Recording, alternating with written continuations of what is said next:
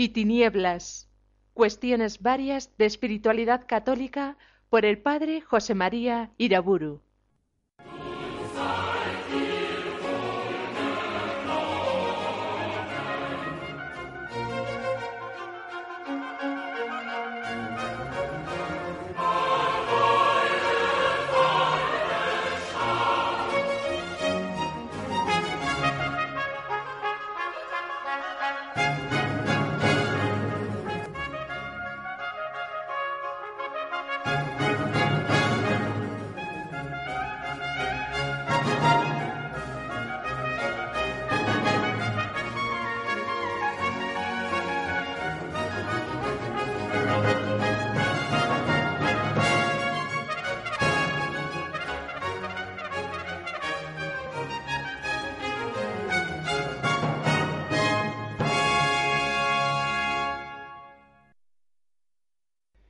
Nombre del Padre, del Hijo y del Espíritu Santo. Hasta aquí, en esta cuestión de luz y tinieblas, he ido haciendo memoria de la oración de la Iglesia en tiempos de aflicción a lo largo de su historia. Antes de terminar, quiero recordar la importantísima devoción al Sagrado Corazón de Jesús. Pío XI, en la encíclica Miserentissimus Redemptor de 1928, dice que en el culto al Sacratísimo Corazón de Jesús tiene la primacía y la parte principal el espíritu de expiación y de reparación. Según esto que dice el Papa, en tiempos de aflicción, de persecución, de tentaciones grandes, la Iglesia debe volverse hacia Jesús, hacia su sagrado corazón, diciéndole Corazón de Jesús, en vos confío, y pidiéndole perdón por tantos pecados que atraen sobre el mundo y la Iglesia innumerables penalidades. La devoción al Sagrado Corazón de Jesús, aunque tiene precedentes muy antiguos, halla su forma plena con ocasión de las revelaciones privadas que recibe Santa Margarita María de Alacoque, una religiosa de la Visitación que nació en 1647 y murió en 1690. Esta devoción al corazón de Jesús ha sido bendecida con frecuencia por los papas con el mayor aprecio viendo en ella la síntesis perfecta de toda la espiritualidad cristiana. Casi dos siglos más tarde de las revelaciones recibidas por Santa Margarita María, en 1856, el Papa Beato Pío IX instaura para toda la Iglesia la fiesta litúrgica del Sagrado Corazón. León XIII consagró el género humano al corazón de Jesús y preparó ese acto solemnísimo en su encíclica Annum Sacrum de 1899. En el Magisterio Apostólico sobre este tema debemos recordar especialmente a Pío XI en sus encíclicas Miserentissimus Redemptor de 1928 y Caritate Christi Compulsi de 1932. Hemos de recordar también a Pío XII en las encíclicas Sumi Pontificatus de 1939 y Aurietis Aquas de 1956. Y a Pablo VI debemos en su carta apostólica Investigables Divicias de 1965, muy preciosas consideraciones sobre la devoción al corazón de Jesús y su relación con el misterio eucarístico.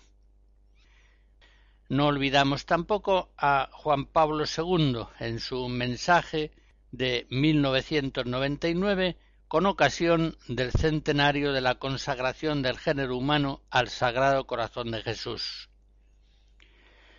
La devoción al corazón de Jesús es una escuela perfecta de vida espiritual cristiana y sintetiza armoniosamente todos los valores de la vida en Cristo. El amor divino, la Trinidad, la cruz, la Eucaristía, el espíritu de reparación y expiación por el pecado, la espiritualidad sacerdotal y sacrificial, el amor a la Iglesia, etc. Para seguir con nuestro tema, me fijaré especialmente en el valor de esta devoción como reacción eficacísima, orante y suplicante de los cristianos ante los males del mundo actual. Sobre esta dimensión suplicante de la devoción al corazón de Jesús, como remedio adecuado para todos los males, recuerdo especialmente las preciosas enseñanzas de Pío XI. En la encíclica Quas Primas de 1925, al instituir la fiesta litúrgica en honor a Jesucristo Rey, afirmaba con gran fuerza persuasiva que todo el bien de los hombres viene de la obediencia a Cristo Rey, el único Salvador del mundo. Dice así en la encíclica Es necesario que Cristo reine en la inteligencia del hombre, que con perfecto acatamiento ha de asentir firme y constantemente a las verdades reveladas y a la doctrina de Cristo. Es necesario que Cristo reine en la voluntad, que ha de obedecer a las leyes y preceptos divinos. Es necesario que Cristo reine en el corazón, que, posponiendo los afectos naturales, ha de amar a Dios sobre todas las cosas es necesario que Cristo reine en el cuerpo y en sus miembros, que como instrumentos deben servir para la interna santificación del alma. Más aún, Pío XI enseña que también a las naciones corresponde el deber de adorar públicamente y de obedecer a Jesucristo, es un deber que no sólo obliga a los particulares, sino también a los magistrados y gobernantes. Saquemos la consecuencia. Si en esa obediencia libre y amorosa a Cristo Rey está el bien de la humanidad, eso significa que todos los males del tiempo presente habrán de explicarse principalmente como rechazo a Cristo Rey, no queremos que Él reine sobre nosotros.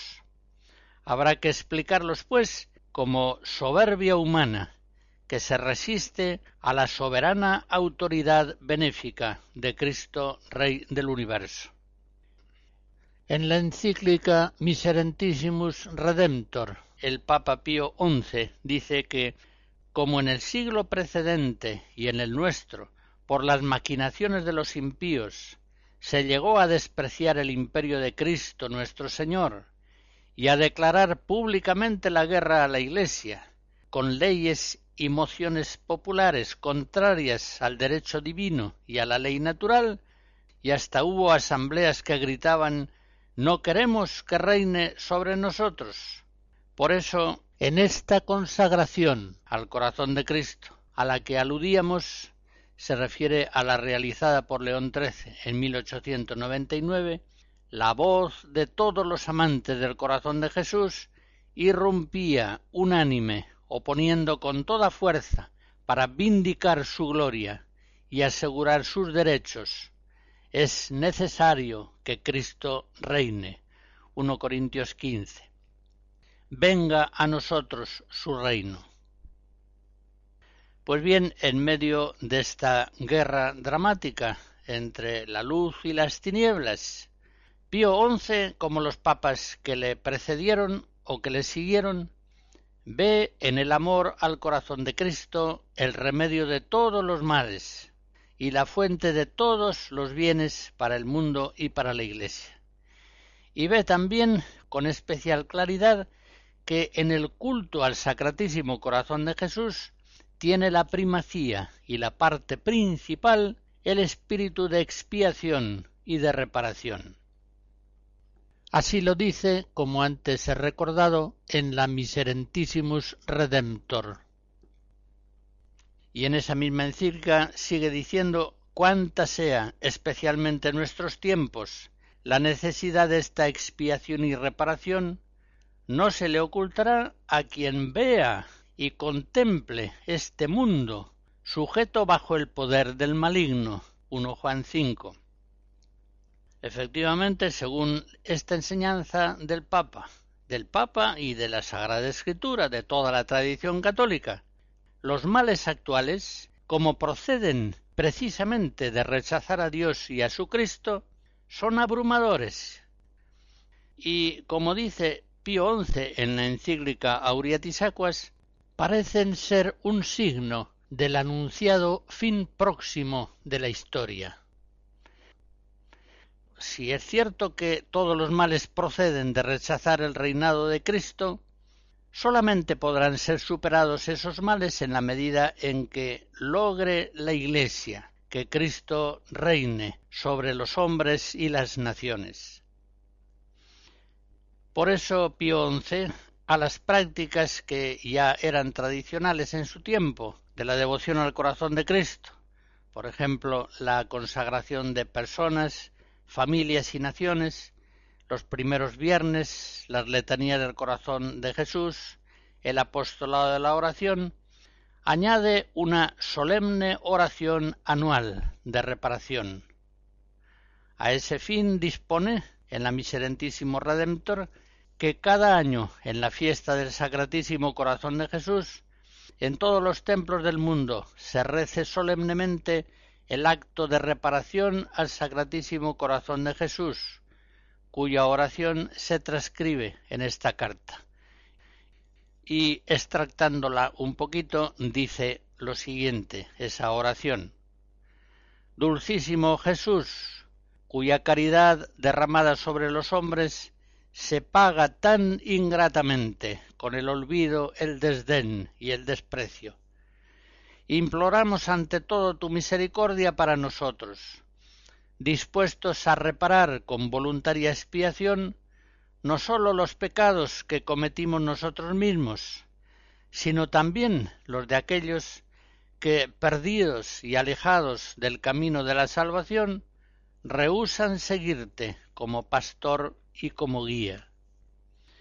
Te presentamos, como reparación del honor divino conculcado acompañándola con las expiaciones de tu Madre la Virgen, de todos los santos y de los fieles piadosos, aquella satisfacción que tú mismo ofreciste un día en la cruz al Padre y que renuevas todos los días en los altares.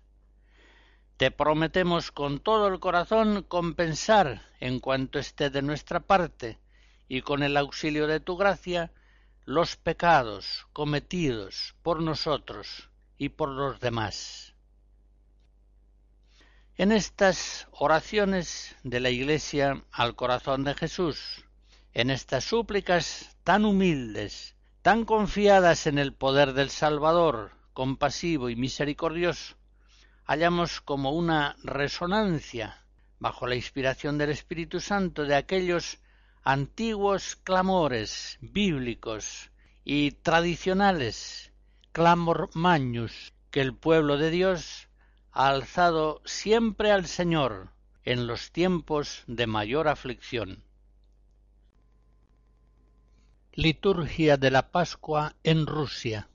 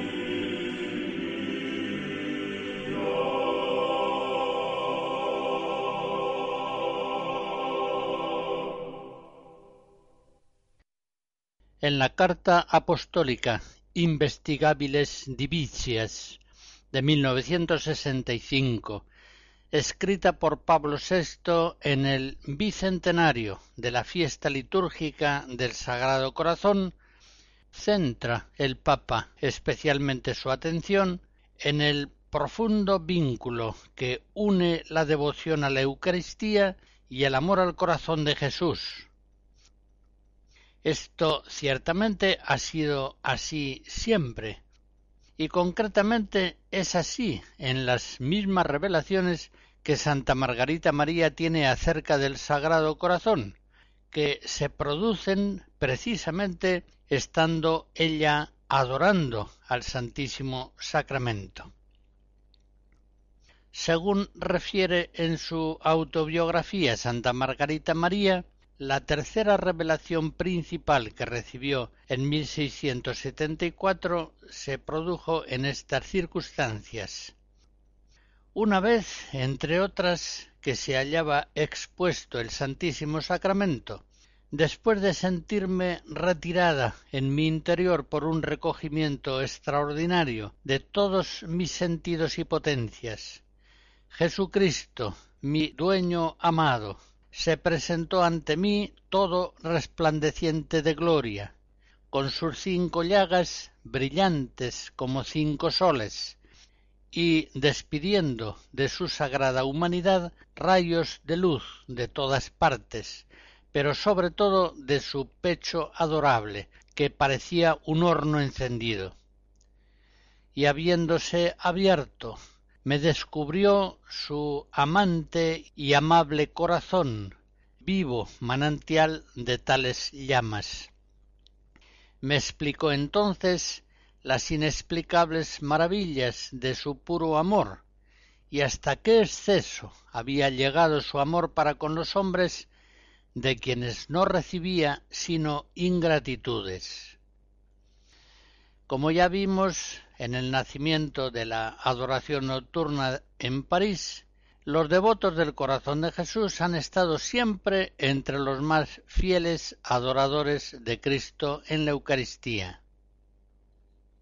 Por eso no es una casualidad que la adoración eucarística perpetua muchas veces se ha dado históricamente en basílicas dedicadas al Sagrado Corazón, como la de Pareil-le-Monial, Montmartre en París o el Tibidabo en Barcelona. Estos templos, como tantos otros templos expiatorios, son lugares privilegiados de adoración, de súplica y de reparación. Son, pues, centros directamente dedicados a obtener la misericordia divina sobre las miserias del mundo, y sobre las pruebas que pasa la Iglesia en tiempos de persecución y de aflicción. Por eso, si todos los cristianos están llamados en tiempos de aflicción a unirse en la oración y en la expiación, si todos han de pedir salvación a Cristo, único Salvador de los hombres, que está presente en la Eucaristía, es indudable que aquellos fieles especialmente devotos del corazón de Jesús, han de unirse a aquellos que se sienten especialmente llamados a adorarle en la Eucaristía. Muchas veces unos y otros son los mismos, los devotos del corazón de Jesús y los devotos de la adoración eucarística.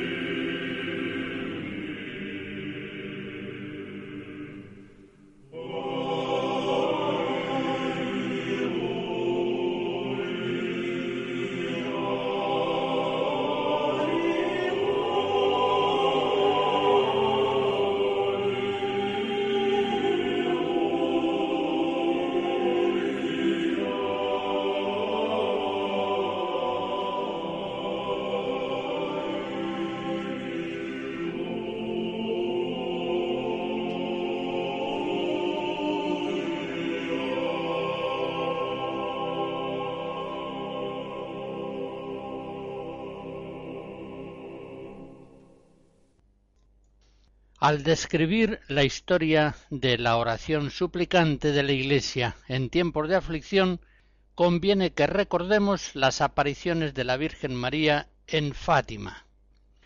En 1917 se aparece la Santísima Virgen María a tres niños, Lucía y los hoy beatos Jacinta y Francisco, tres niños portugueses analfabetos a través de los cuales la Virgen María entrega a la Iglesia un mensaje tan sencillo como grave y urgente.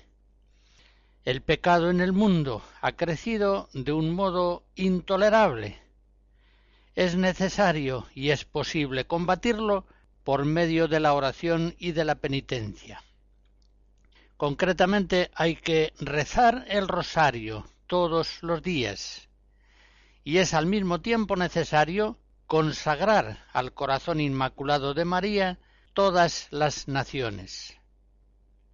Son innumerables los fieles, encabezados por todos los papas del siglo XX, los que han dado crédito a ese mensaje de la Virgen. De nuevo, esta vez con especial referencia a la Madre de Cristo, la Iglesia busca la paz, la salvación, la superación de tantos males que le afligen en la gracia de Dios, en el Salvador único de todos los hombres, por la intercesión de la Santísima Virgen María. Una vez más, la Iglesia acude a la oración y a la penitencia para vencer situaciones de máxima aflicción. En 1942, Pío XII, atendiendo a la voluntad de la Virgen de Fátima, consagra el género humano a su corazón inmaculado. Y en 1982, cuarenta años más tarde, el Papa Juan Pablo II confirma en Fátima esa misma consagración. Decía así en su oración de consagración Bajo tu amparo nos acogemos, Santa Madre de Dios abraza con amor de madre y de sierva del Señor este mundo humano nuestro, que te confiamos y consagramos, llenos de inquietud por la suerte terrena y eterna de los hombres y de los pueblos. Bajo tu amparo nos acogemos, Santa Madre de Dios. No desoigas las súplicas que te dirigimos en nuestras necesidades. Corazón Inmaculado de María, ayúdanos a vencer la amenaza del mal. Recordaré también el Rosario de la Misericordia Divina.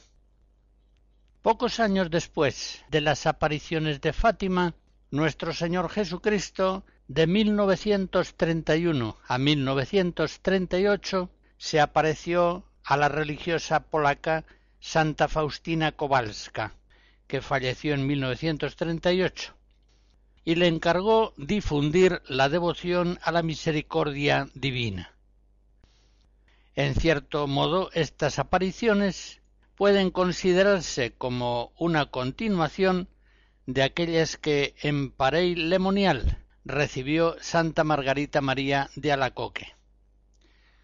Santa Faustina contempla a Jesús en la forma tradicional del Sagrado Corazón, de cuyo pecho salen unos rayos de luz. Jesús le explica, estos dos haces representan la sangre y el agua. Y el mismo Cristo le enseña unas oraciones para que con ellas se solicite la misericordia divina para vencer los males del mundo. Le dice el Señor, la humanidad no encontrará paz mientras no se dirija con confianza a la misericordia divina. En la novena de la misericordia, que ha de iniciarse el Viernes Santo, el Señor le dice, Cada día traerás a mi corazón a un grupo diferente de almas y las introducirás en la inmensidad de mi misericordia. Quiere el Señor que a lo largo de esos nueve días sean sumergidos en ese amor misericordioso, los pecadores, los sacerdotes y religiosos, las almas fieles, los incrédulos, los hermanos separados, los pobres, los humildes, los niños, los que veneran la misericordia divina, las almas de purgatorio, los que viven en la tibieza espiritual. En el Rosario de la Misericordia, Jesús le enseña a Sor Faustina esta hermosa oración, que en este rosario peculiar sustituye al Padre nuestro. Dice así, Padre eterno, yo te ofrezco el cuerpo y la sangre, el alma y la divinidad de tu amadísimo Hijo, nuestro Señor Jesucristo, como propiciación por nuestros pecados y los del mundo entero. Y en el lugar de cada Ave María, en el Rosario de la Misericordia, se reza diez veces por su dolorosa pasión, ten misericordia de nosotros y del mundo entero. En estas oraciones tan sencillas y profundas, tan centradas en la fuerza redentora de la pasión de Cristo, aprenden los fieles a ejercitar su condición sacerdotal, a interceder por la Iglesia y por el mundo, y hacen al Padre la ofrenda de Cristo crucificado, solicitando por su sangre la salvación de todos. Son, pues, oraciones perfectas que la Iglesia bendice, oraciones muy apropiadas para suplicar el favor de Dios en tiempos de pruebas, en tiempos de aflicción de la Iglesia. Con ocasión de la canonización de Sor Faustina, el Papa Juan Pablo II dispuso que en adelante el segundo domingo de Pascua se conozca con el nombre del Domingo de la Misericordia Divina.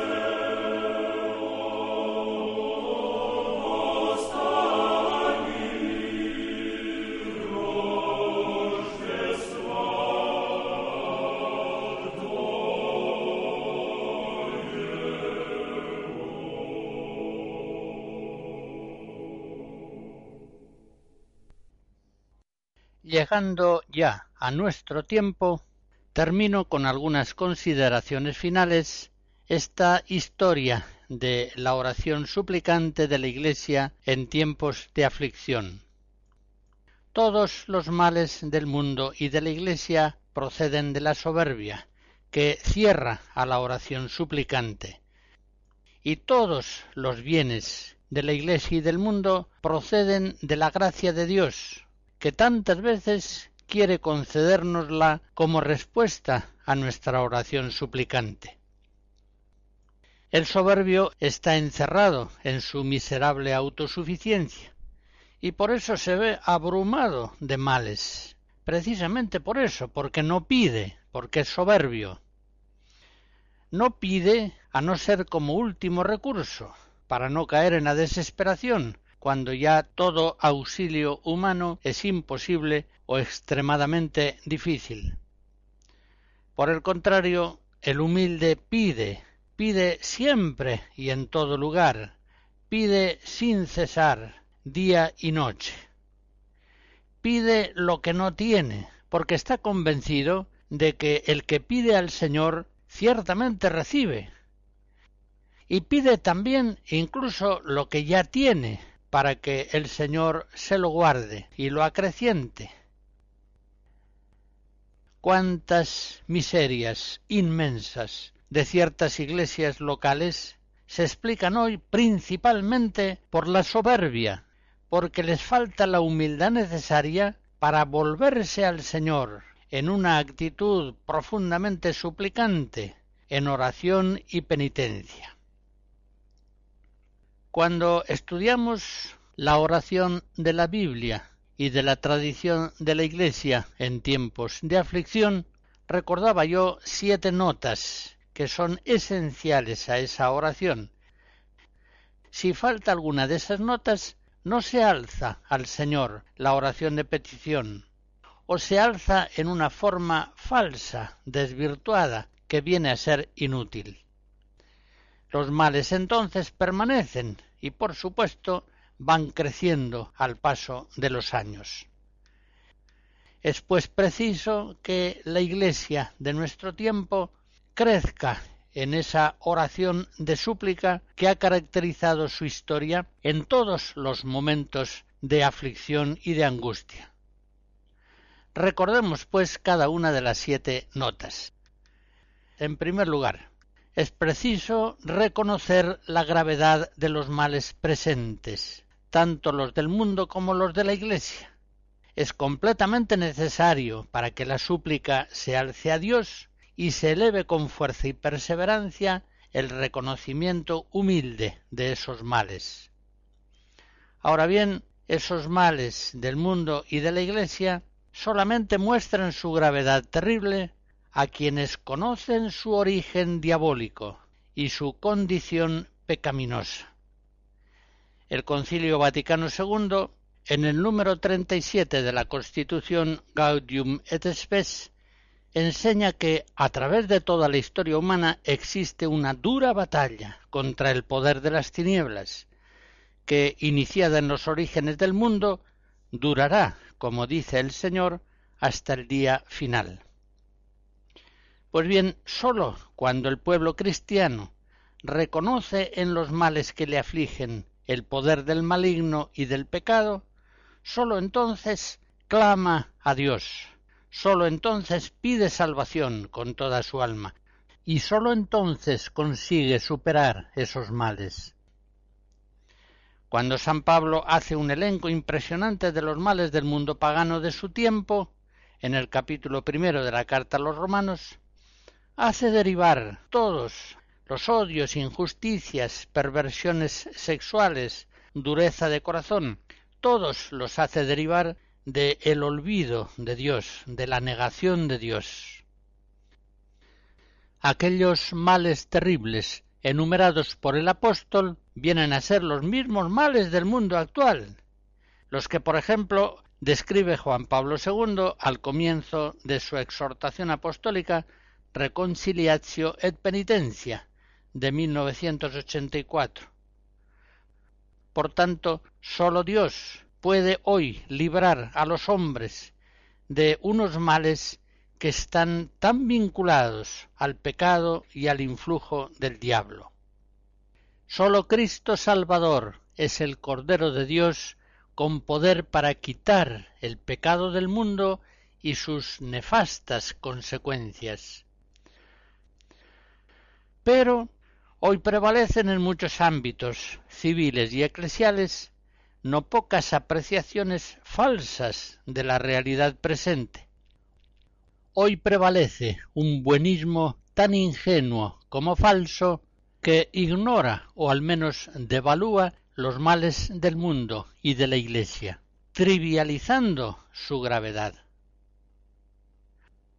procuren enterarse de lo que ahora les voy a decir. Aquellos que con sus pecados de acción o de omisión han sido los principales causantes en el mundo y en la Iglesia de estos males presentes, son los más empeñados en ignorar esos males, en quitarles gravedad o en darles incluso interpretaciones positivas.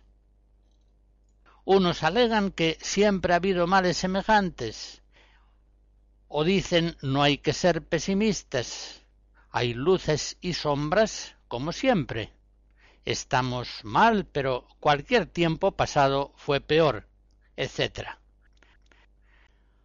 hace ya años que he conocido una condición de católicos morbosamente optimistas, que, acogidos a unas consideraciones aparentemente piadosas, están herméticamente cerrados al reconocimiento de los males que nos afligen, y cuyo voluntarismo optimista da la impresión de ser una enfermedad verdaderamente incurable.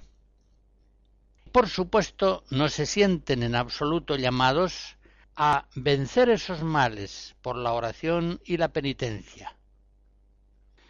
Por lo demás, aquellos pecados y males que son más espirituales, la negación de Dios, los odios, el amor a las riquezas, todavía les importan menos, todavía son males para ellos, por decirlo así, más invisibles.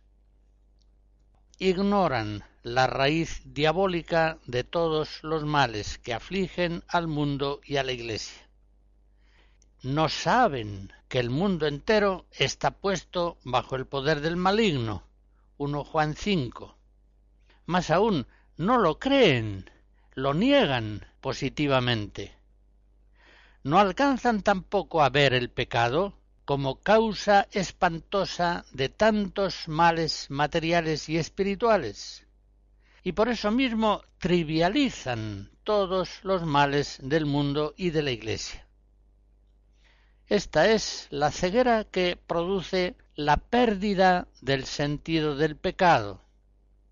Juan Pablo II en la Reconciliatio Penitencie decía No vive el hombre contemporáneo bajo la amenaza de un eclipse de la conciencia, muchas señales indican que en nuestro tiempo existe ese eclipse. Oscurecido el sentido de Dios, se pierde el sentido del pecado. Por eso Pío XII pudo declarar en una ocasión que el pecado del siglo es la pérdida del sentido del pecado. Pues bien, cuando se ignora el pecado en los males del mundo, no puede surgir ni la oración suplicante ni una acción realmente benéfica y proporcionada a los males que trata de vencer.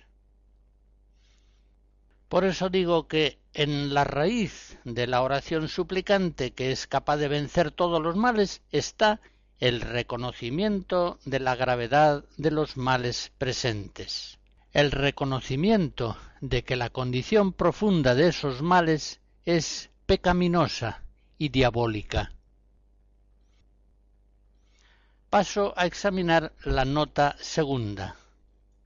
Solamente cuando se consideran los males presentes como justa y directa consecuencia de tantos pecados propios y ajenos, es cuando se da la condición imprescindible para que el pueblo cristiano venza los males del mundo con la gracia de Dios, iniciando el camino de la conversión, de la acción combativa y constructiva y de la continua oración y penitencia.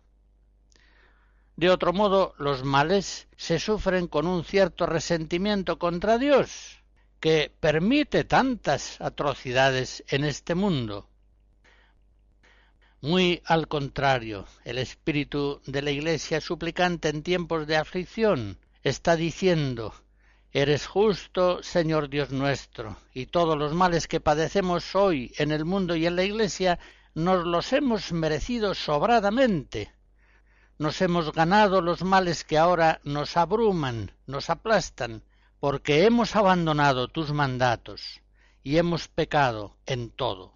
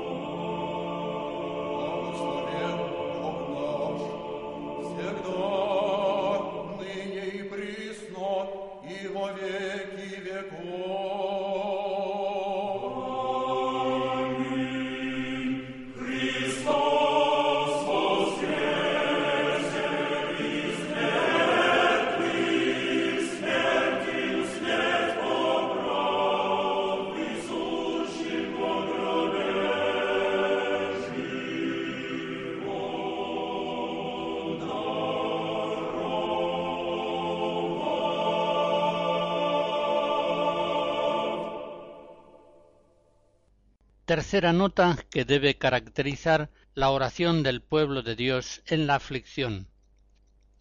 Los males presentes son terribles, pero han de ser vistos como remedios medicinales.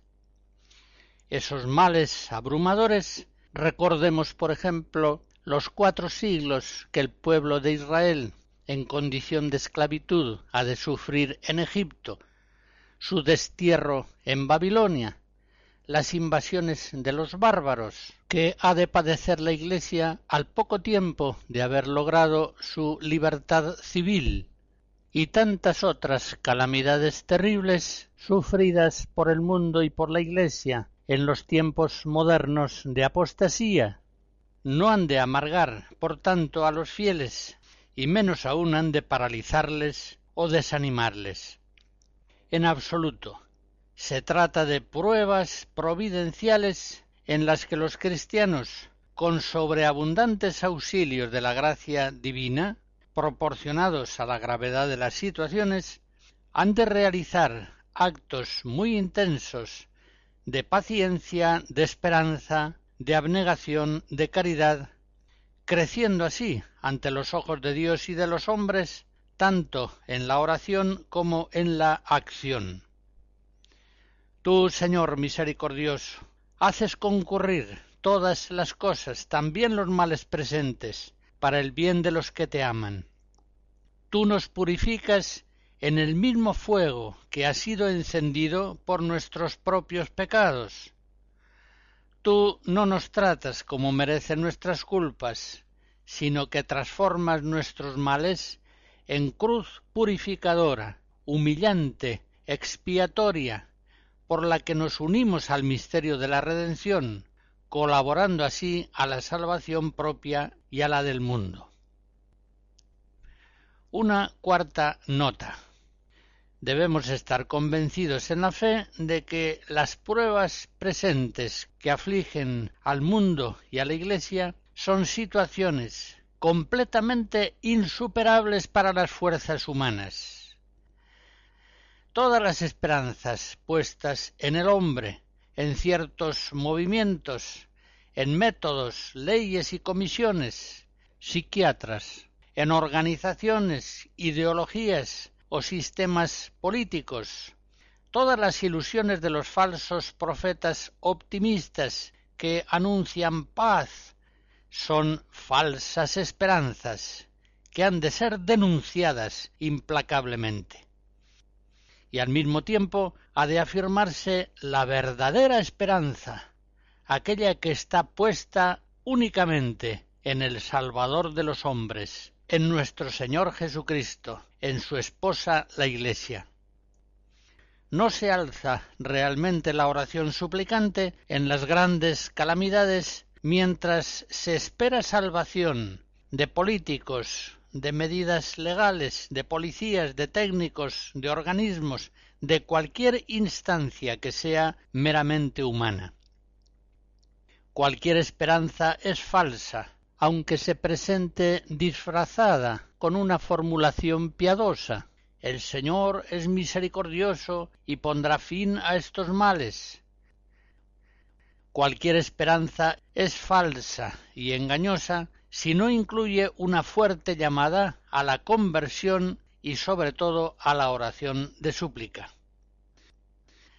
Digamos pues orantes, Señor, ya no creemos en los falsos profetas que nos anuncian paz y prosperidad, aunque no haya oración ni tampoco conversión personal y colectiva.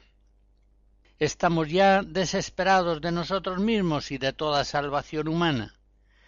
No ponemos ya, Señor, nuestra esperanza sino solamente en ti, en tu bondad, en tu gracia, en tu misericordia. Decimos con el profeta Jeremías, Maldito el hombre que en el hombre pone su confianza y de él espera salvación. Solo en ti, Jesús, buscamos la superación de tantos males. Solo tu nombre nos ha sido dado bajo los cielos, en el cual podamos ser salvados. Quinta nota. Hemos de creer firmemente que el Señor puede y quiere salvarnos, y que los males del mundo y de la Iglesia son nada ante su fuerza sanante y acrecentadora. Esa es la convicción de fe que potencia en nosotros siempre y en toda circunstancia tanto la oración como también la acción. Jesús, tú, el Salvador del mundo, has venido a buscar a los enfermos y pecadores, no a los sanos y a los justos. Has sido, pues, enviado precisamente a nosotros, que somos enfermos y pecadores. A ti, por ser el primogénito de toda criatura, y por ser el Redentor del mundo, se te ha dado todo poder en el cielo y en la tierra. Tú, Jesús, el Salvador del mundo, conoces bien todas nuestras innumerables miserias, pero no te asustas ni te escandalizas de ellas, pues sabes bien que puedes y quieres salvarnos. Sexta nota. Hemos de pedir, pues, urgentemente la misericordia divina sobre las innumerables miserias del mundo y de la Iglesia, y hemos de pedir esa misericordia con absoluta esperanza. El abismo de nuestra miseria está llamando, está reclamando, está atrayendo el abismo de la misericordia divina. Señor, sabemos con toda certeza que si pedimos, recibiremos. Sabemos que si nos concedes la gracia de pedirte, esa es ya una segura señal de que nos concederás lo que te estamos pidiendo. Estamos seguros de que la esperanza puesta en ti y sólo en ti no puede verse defraudada. Sabemos todo esto por la fe y lo sabemos también por la experiencia. Errábamos perdidos en un desierto terrible, pero gritamos al Señor en nuestra angustia y Él nos guió por un camino derecho. Yacíamos encadenados en la oscuridad, pero cuando clamamos al Señor, Él rompió nuestras cadenas y nos sacó de las tinieblas a su luz admirable. Estábamos enfermos por nuestras maldades, te llamamos al borde de la muerte, y por tu palabra nos curaste. Tu misericordia, Señor, es una misericordia salvadora, infinitamente más grande que nuestras miserias abismales. Séptima nota. En nuestra oración suplicante en medio de la aflicción hemos de buscar ante todo que la gloria de Dios brille en la Iglesia y en el mundo. Hemos de pretender que su bondad inmensa no sea ocultada por nuestras innumerables maldades, que su luz radiante embellecedora de todo lo que mantiene en la existencia, no quede apagada por las tinieblas de nuestras culpas. Señor, no permitas que tu casa sea arruinada, que tu esposa se vea avergonzada ante las naciones, que tu gloria quede obscurecida, negada, ignorada. Extiende tu brazo poderoso, confunde a los soberbios, exalta a los humildes que en ti ponen su esperanza. Revela la majestad de tu poder, que todos sepan que tú eres el Señor, que todos conozcan que eres el misericordioso, que todos los pueblos te alaben, Señor, que todos los pueblos canten tu gloria y se postren en la presencia de tu ungido, Jesucristo, Rey de las naciones, Rey del universo.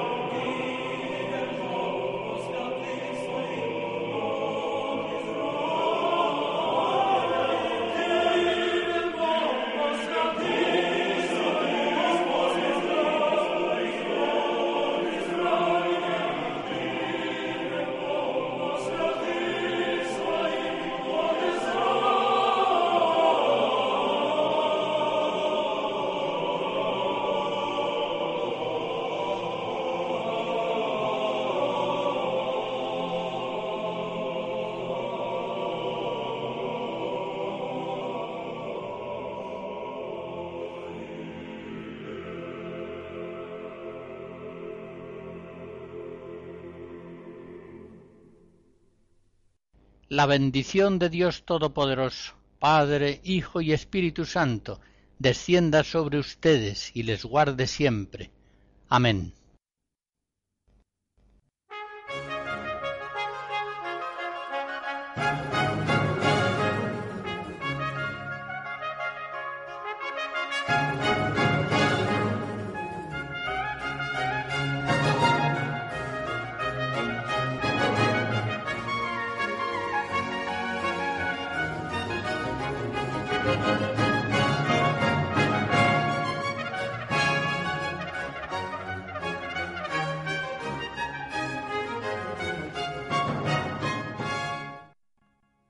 Hemos escuchado Luz y Tinieblas, cuestiones varias de espiritualidad católica por el padre José María Iraburu.